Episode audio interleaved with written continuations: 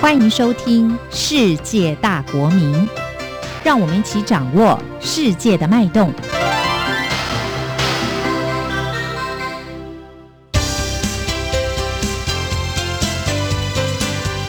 公民新世界。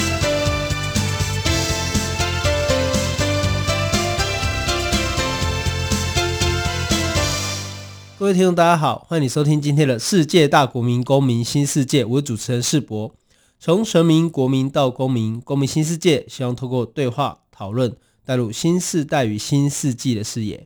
那这一集的节目哦，我们的名称叫做“新手妈妈需要大家倒牵线”哦。这个倒牵成的意思就是互相帮忙的意思。因为上一次我们邀请到一位地方爸爸 Tin 哦，来谈一下他对于小孩的期待与担忧。那有爸爸就应该要找个妈妈，所以我们这一集节目就邀请一位新手妈妈林依兰来跟大家分享啊，她这个这几年来这个一时不察哦，误入歧途哦，从一个如花似玉的姑娘变成美艳人妻哈，再到新手妈妈的这个心路历程。我们首先先请依兰来跟大家打个招呼。Hello，大家好，我是依兰，我是依兰。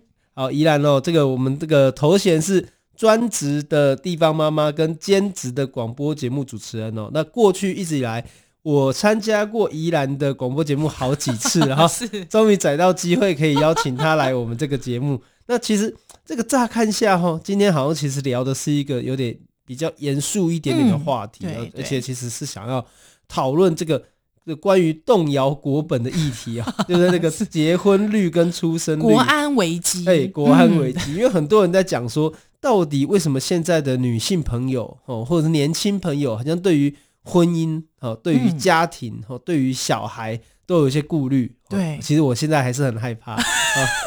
所以这个这个，我想先从一个有趣也有点荒谬的讨论开始哦，因为我上次看到宜兰也有在网络上跟人家一起讨论这个话题嘛，就是说坐月子中心的费用能不能 AA 制？对，就是说。这个大家这个生完小孩去坐月子中心哈，休息的时候，这个费用是不是应该要男女来均分呢？哦，这个网络上站得很激烈，这样子。宜兰要不要先跟大家讨论一下，从女性的观点来看这个问题合理吗？我自己是觉得，就是说这个问题，老实说，还是要从呃你跟你的伴侣开始。谈那，因为之前像网络上战得非常激烈，大家在讨论说，哎，到底能要不要 AA 制？我觉得他其实首先有个问题是说，呃，大家知不知道坐月子是什么？这个伴侣他知不知道坐月子是什么？那坐月子他会经历到什么？老实说，我自己因为呃，我这一胎 我是第一胎，那我自己呢，呃，刚刚呃怀孕的时候，我其实也是真的什么都不懂。老实说，呃，我去查月子中心，我真的有点。就大家介绍说很 fancy 啊，还有就很什么样的好的享受啊，我就会比较认真的去搜寻。但老实说，其实真正你会在坐月子当中会遇到的事情，哎、我真的都没想过，我有点公公啦，就是我有点笨笨的这样子。对，所以哎、真的去做了之后，坐了月子还之后发现，哇，原来是这么，真的是你有点没有办法想象到的。我觉得其实可能对我这个年纪人来讲啊，嗯、其实这个我们这种三十多岁的。年轻男性，青年男性还算年轻了，可以，还算年轻。好，有一个问题是，其实我们在过去受教育的过程中，对于这个健康教育，嗯嗯嗯，哦，对于生育，对，乃至于生理这些东西的理解，真的太少。对，大伯，我问你，你自己第一胎就是已经有第一胎了，你那个整个太太在坐月子的过程当中，有没有让你很惊吓？诶、欸，应该说从怀孕以来就 一直很惊吓，真的吗？对啊，而且、嗯、而且这有去陪进产房啊，嗯嗯嗯，其实也也都是以前不理解的东西。对对，然后到坐月子中心的时候，其实就很像说，有的人可能觉得说，是不是在那里过得很舒服、很爽哦，所以应该要这个来一人出一半。是是，我觉得把这个东西有点过于化约。对，因为事实上就是好像是你你可能。原来不知道这个东西是在干嘛，嗯嗯嗯嗯，嗯，然后忽然要去就坐月子中心的时候，然后你可能到那边你才发现说，哎，其实呃。生育或者是说，就是坐月子本身对于女性的帮助跟影响是很大很大，真的。我觉得这恢复期啊，重要的十天或甚至一个月左右，嗯、那有很大的差别。可是如果把它变成很简单说，哦，因为这样，所以一人一半，因为小孩是彼此的彼此的，所以要一人一半。这个开销也是一人一半，我觉得好像又有点太过于化约两个人的关系。没错，没错。因为像比方说，我自己觉得，呃，在坐月子的过程当中，其实呃，爸爸。爸爸其实也是会有呃受益的一部分哦，因为像是我我我自己认为啦，就是说我自己有经历过坐月子这个过程当中，我会感觉到说，其实这是一个传统知识的传承。就是现在，可能我们可能过去是大家族生活在一起，所以可能大家就会呃透过比方长辈的指导啊，或者是一些呃养一个孩子需要一整个村来帮忙。对，那现在跨越到这种原子化的家庭的生活模式的时候，那当然这样子的一个知识传承，诶，可能就会赋予比方说月子中心啦、产后护理之家，或者是月嫂啦等等之类来。来做，所以变成是说，其实爸爸也在这个坐月子的当中，其实爸爸也是在累积自己能力。呃，我一直很喜欢一句话是，其实妈妈在怀孕的过程当中，其实已经跟小孩相处了十个月了，所以爸爸其实反而是在妈妈已经准备好当十个月的妈妈之后，爸爸才开始开始学会怎么当爸爸。所以大伯，我相信你应该也蛮冲击，就是小孩一出生之后，他说：“哎，我是爸爸的那个实感才会好像越来越这个。”具体对，所以也就是说，在这样子的状态当中，其实爸爸无形当中其实也是在坐月子当中累积自己，跟帮助自己提升那个做爸爸的能力。所以我觉得男性也不要这么的化约去看说，哎，到底要不要 AA 制？当然，我觉得这个最主要还是要回归到两个人的关系，还去讨论那能不能够接受。当然，可能有一些你要去做到，呃，一天可能好几十万的月子中心，当然也有，但是变是说。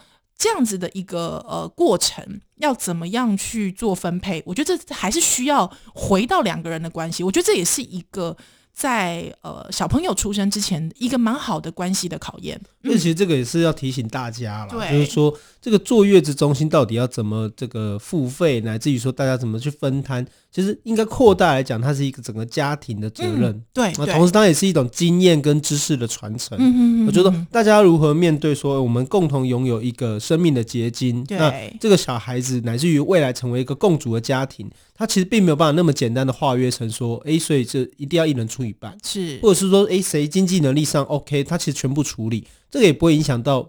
这个彼此的关系跟这个，嗯、没错，对于这个家庭或对这个小孩的爱是，哦，不是那么简单化约。因为像我自己是 AA 制，我想要住一个这样子等级的，那我跟我先生哎互相讨论之后，哎，我想可以付出这样子。那我先生其实本来是想说他要全全付嘛，但是我就觉得说，哎，不行，我觉得还是呃要可能之后有一些小朋友的费用，可能出生之后还会有一些其他的费用。我们把大条的留到后面，哎，对对对对对，给他出。对，哎、欸，你哪家 K 哦？所以，我我觉得这个东西，呃，小朋友出生之后，还会有更多其实呃大家没有想过的东西，也不要一直着眼在月子中心。我觉得这应该把它放在照顾 baby 的一个支出。所以，其实扩大来讲啊，对，你会发现说，这个进入到现代社会以后，其实两个人的关系本身，它其实不是从小孩子开始的哦，它其实从可能从刚开始认识，然后到交往，哦，乃至最后结婚跟恋爱。当然，我们刚刚一开始就讲了，最大的问题其实不是这个生小孩，而是这个连生都不敢生，吼，甚至连婚都不敢结。那我觉得今天可以趁这个机会，请这个宜兰来跟大家分享一下，就是说，诶，作为一位现代女性啊，其实我觉得这也是一个互相交交流跟沟通的方式，是说让让让不同世代人去理解说，诶，为什么现代女性她其实对于从爱情要不要进入到婚姻。当然，我不认为婚姻是唯一的这个关系稳定的一个形式。嗯，哦，但是从爱情进入到婚姻，你觉得至少就你而言，或者你周遭的女性朋友，最考虑的面向是什么呢？我我觉得，呃，要进到婚姻之前，我觉得大家胆怯的可能会是，呃，大家可能一般会觉得说是关系的束缚啦，或者是说，哎，是不是呃彼此会变得不自由？但是我觉得在那个之外，其实。呃，大家可能还会思考到一个问题是，比方说是家族的牵绊、家族的羁绊，或者是说，呃，在结婚之后，呃，会面临到的可能，比方说对方的亲人，对，或自己的亲人，对，那个那个关系可能就会像以前，就会跟以前单身的时候比较不一样。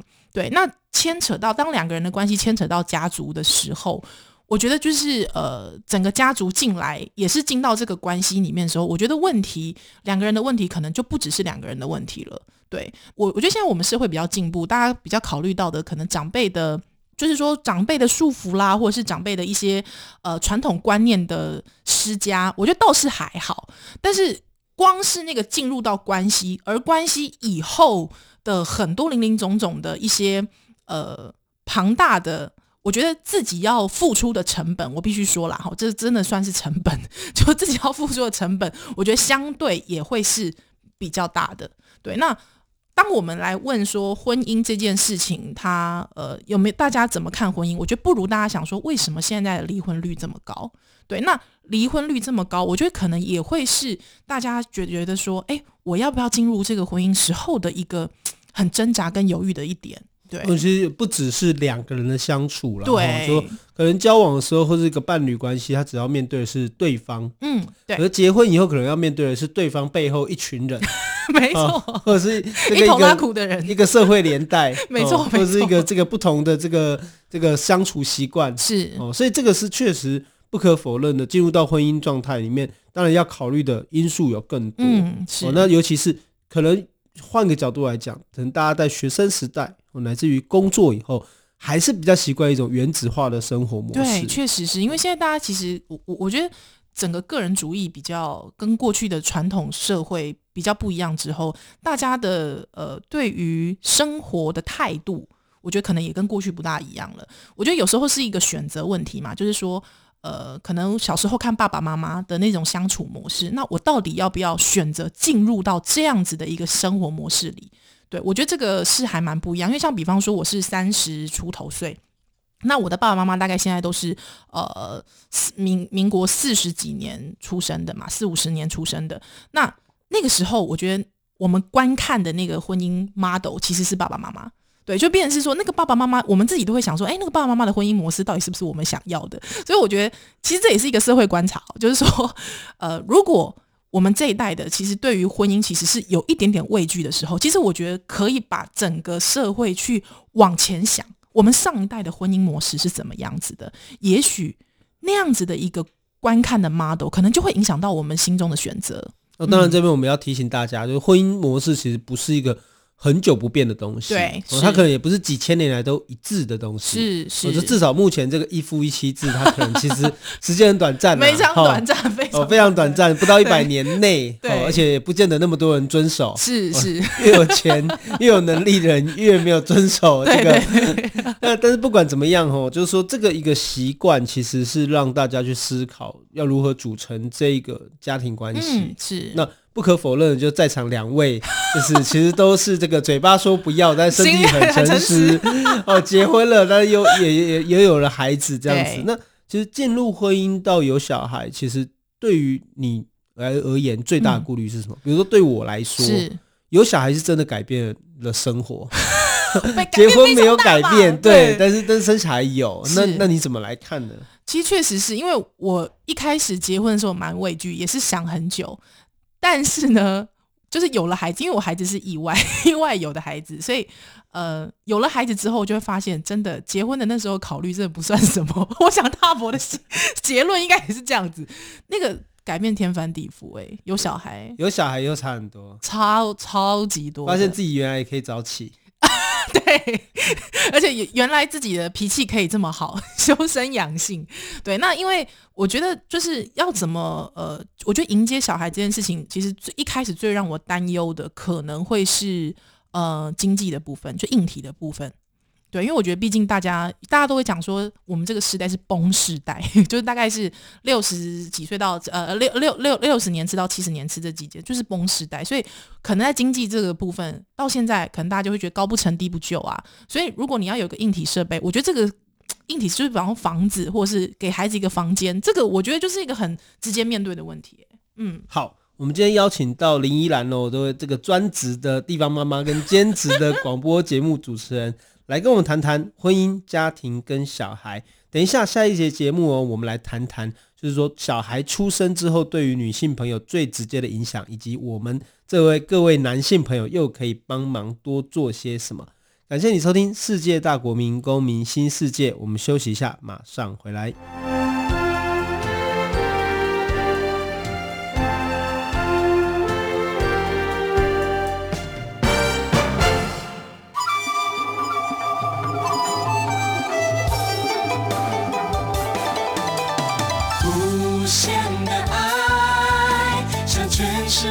敞开，永恒的关怀，来自台湾之音 RTI。各位听众，大家好，欢迎你回来《世界大国民公民新世界》。我们这一集邀请的是林依兰。我们专职的地方妈妈跟兼职的广播节目主持人来跟我们大家谈谈婚姻、家庭与小孩。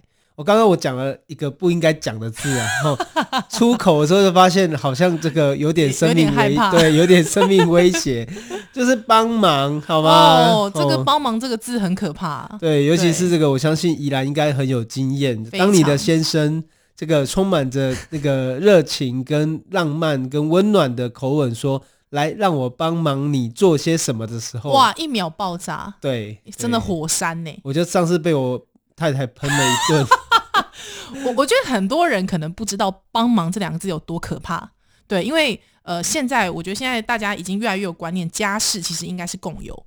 包括连孩子都是哦，像比方我先生现在，因为小孩已经呃快要一岁了嘛，小孩子会动来动去，那有时候小朋友就是很就是手贱呐，就是可能会去拿个扫把啊，或者是拿个抹布什么的，我我先生都在旁边讲说，哇，你现在就会帮忙了，我就会说不是，那是大家一起做，对，对，从小就让他养成，没错，这是理所当然的，没错，这是自己要帮忙，自己要做的事情，对，或者是说这是大家。必须要做的事情，而不是帮忙。对，而且我觉得，我有时候在看一些那个早期的那个回忆录啊，或传记啊，对，我发现哎，真的以前的家庭，他们对于小孩是有有点像功课的哦，就是说，哎，这个比如说花就是你的。功课，对，我们不要说帮忙，就是说可能庭院是你的功课，嗯嗯，你负责的区域，对，比如说喂狗是你的功课，是。哦，所以我觉得这就是一个很好的习惯，对，确实，这个整个家是应该是大家一起来维护啊，共同来维持，对。那其实同样的道理哦，就是诶，当小孩子出生之后，月子中心毕竟不是一个久待的地方，当然，当然他可能。那蛮舒服的，但那一阵子可能很辛苦，没有错。嗯、但是总是有一个时间嘛，对啊，对啊。那离开月子中心之后，哎、嗯，作为一个这个新手妈妈，你怎么来看说，哎，当你离开月子中心之后，你觉得你会开始面对到什么样的处境？你需要哪些的帮助？嗯、哦，援手，对，或是资源，嗯、怎么来称呼这样子？那你需要，你觉得最需要的是什么？我我我觉得其实最需要的应该是说心理支持。跟生理支持，我分成这两个层面。那我觉得新手妈妈，我觉得首先应该说新手爸妈会首先面临到一个问题是跟孩子培养关系。对，因为老实说，呃，小孩子刚出生就像是一个 陌生人一样，你还是必须跟他培养关系、培养默契。所以我大概我自己刚小朋友刚出生之后，其实我一直在适应，比方说他他也在适应我，对，怎么。怎么对待他？那我也在适应他，比方作息啦，或者是他的哭法。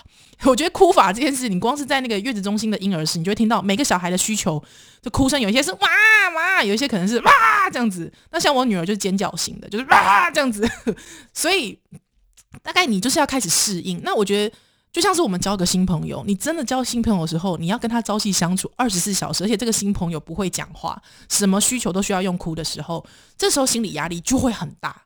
对，所以先生呃，可能比方说喂奶啦，或者是说呃，可能有一些嗯需求，换尿布，换尿布这种东西，先生其实是可以帮忙的。对，但是如果说可能只有有些只能妈妈做，像比方我是亲喂妈妈，对，那亲喂这件事情，先生可能没有办法做的时候，我觉得啦，心理的支持，那那个心理支持要怎么样来提供？我觉得这很重要，因为有很多先生他就会讲说，哎，我来帮你，可是那个帮忙就会觉得。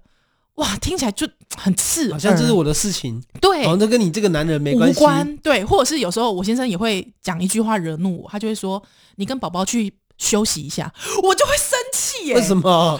休息也要生气？我大生气，那明明是易怒啊，易怒体质，不是不是不是，因为我会觉得，你就明明知道我跟小孩在一起不可能休息。对，就是我不可能跟他一起休息啊。最好的休息应该是你把小孩带走。带走，对，我懂。对，所以就变成是说，每次我先生只要讲说，说我给你休息的时间，赶快你跟宝宝赶快去睡一下，我就会生气。我就讲说，你知道他在睡觉的时候，其实我也是在工作。难道我们就是新生都被你们发现？那其实你们去休息的时候，真正休息的是男性朋友。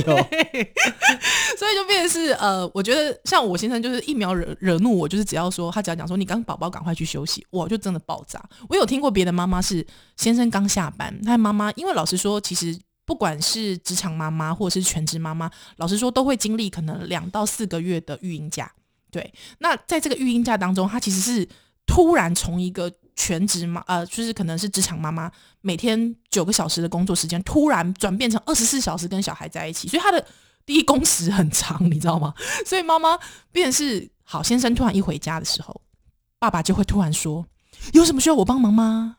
哇，妈妈就爆炸了。或者是说，有爸爸会问说：“你还好吗？你们还好吗？”哇，这个也爆炸。哎，他想说，那个先生想说：“哎，我不是只是那个很好心的问一下，说你们还好吗？这样也不行。”但我必须讲那个。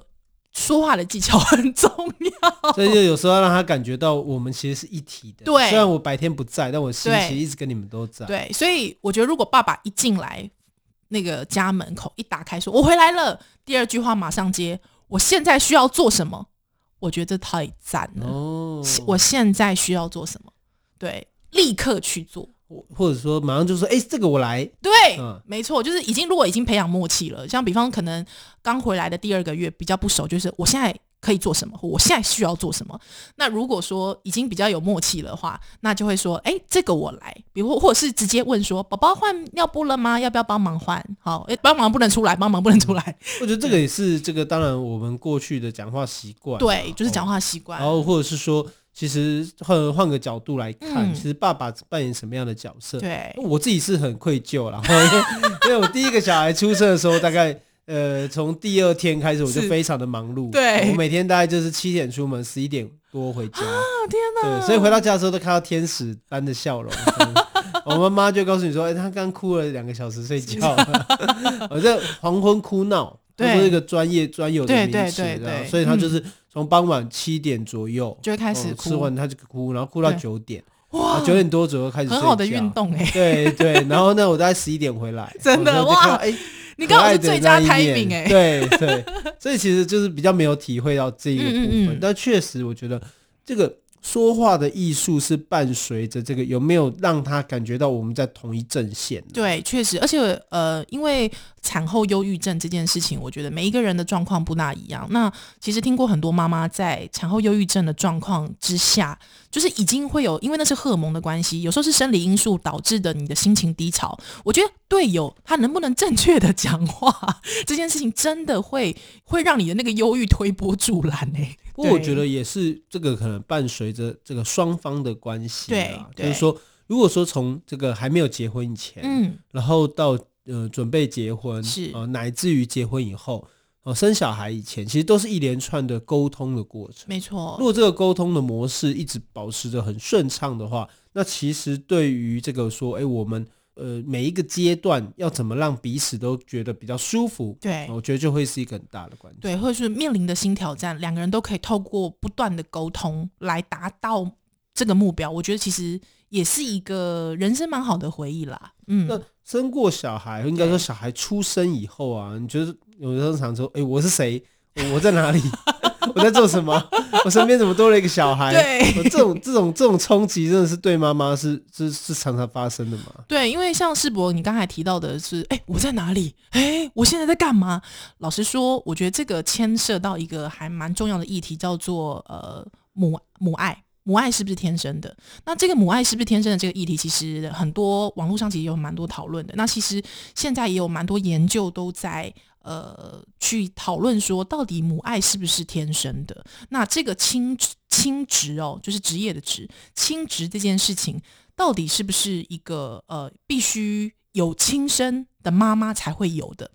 那这个延伸的讨论，也就是说，到底母爱这件事情是不是我生了小孩，我就一定会有一种啊满意的这种爱意，他也会对他非常非常的好，之后不对他好，我会觉得。很愧疚。老实说，现在的研究，或者是说现在很多很多的呃培力啦，或者是倡议，都希望妈妈、母亲可以从这种母天生母爱、母爱亲职的这样子的一个角色当中解放出来。所以也就是说，母爱我们必须说，可能不是内建的，对，它可能也不是天生的。妈妈在很多时候，你必须先成为你自己，才能成为一个好妈妈。我觉得这个是不管是爸爸妈妈都应该先把这件事情放在心上的。当你把自己照顾好之后，孩子才会好。只有一个快乐的妈妈，才会有一个快乐的孩子。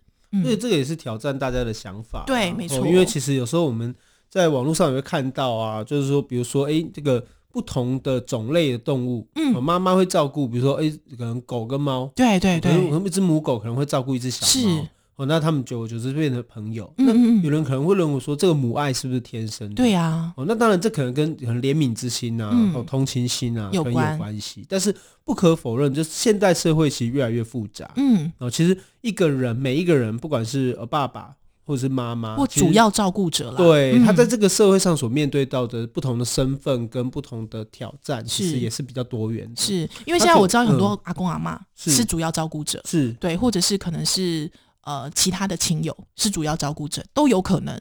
对，所以我觉得主要照顾者从这样子的一个逻辑当中把自己解放，那特别是妈妈啦，那种原生的连带的血亲的感情这件事情，把它解放出来，先把自己顾好。对，才能好好的照顾孩子。我觉得这个会是给很多新手妈妈一个很希望、希望可以给新手妈妈的一个建议。我甚至于说，其实我觉得，就像我们讲的，如果家庭关系并不是一个很久的、对对不变的东西，它可能其实是一个组合，嗯，是一个排列组合的话，哎，真的。那我觉得，其实重点反而是在于这个互动的关系如何变得良好，是，而不是说。一定要有一个什么样的身份，嗯、哦，就是一定要有某一个角色，对，或者说这个拼图一定要有哪一块才叫完整。我觉得可能不是这样的逻辑，因为其实这个是在家庭的学说里面其实蛮重要。其实是一个家庭动力，其实每一个家庭都会有自己的动力，所以家庭家庭动力学它要怎么样的流动，其实也是。在看观看这个关系，它是怎么样的变化？对，或者是说，可能小孩子到某一个阶段呢、啊，他也有不同的反应、刺激跟反应。所以在这样子的状态当中，其实呃，我觉得爸爸妈妈要随时面对这样子的挑战，也需要先把自己就是储备好，所以不用太呃固着在哇，我是一个妈妈，我做不够好。我觉得你已经是一个够好的妈妈了。所以同样的道理，就是说，其实我们旁观者啦，或者说除了次要的照顾者，我觉得刚刚有提到，就是说，其实主要照顾者可能过去我们认为是妈妈这个角色，对。而其实每一个人也有可能都在家庭里面哦意外的，或者说。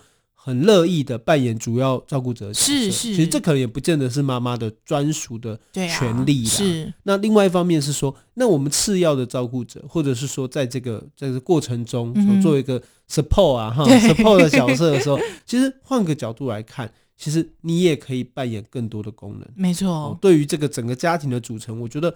关键，如果我们都想象说，一个一个家庭就是一定要有个妈妈，妈妈一定要扮演什么角色，嗯、爸爸扮演什么角色，那其实我们对于这个连结的关系的想象也会相对的单薄。像以前讲说，传统社会里面养一个孩子需要整个村落来帮忙，那现在回到原子化的家庭里面了，那有没有可能这件事情还是继续实现？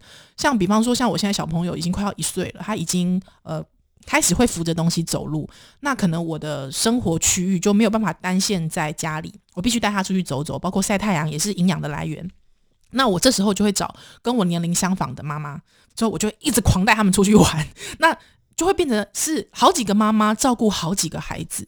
那有时候其实这时候，呃，别的妈妈可能小孩比我再大一点的妈妈，诶，有时候可以帮我照料，对，帮我看顾，对。那比方说阿公阿嬷。也是一个可以帮忙照顾的来源，所以我觉得，呃，想象可以有很多种，对。那包括说，有现在呃，政府也有一些管道，哦，比方说公托，或者是说呃一些托儿所，那这些管道，我觉得妈妈们都不妨可以再去找找看，可以让自己。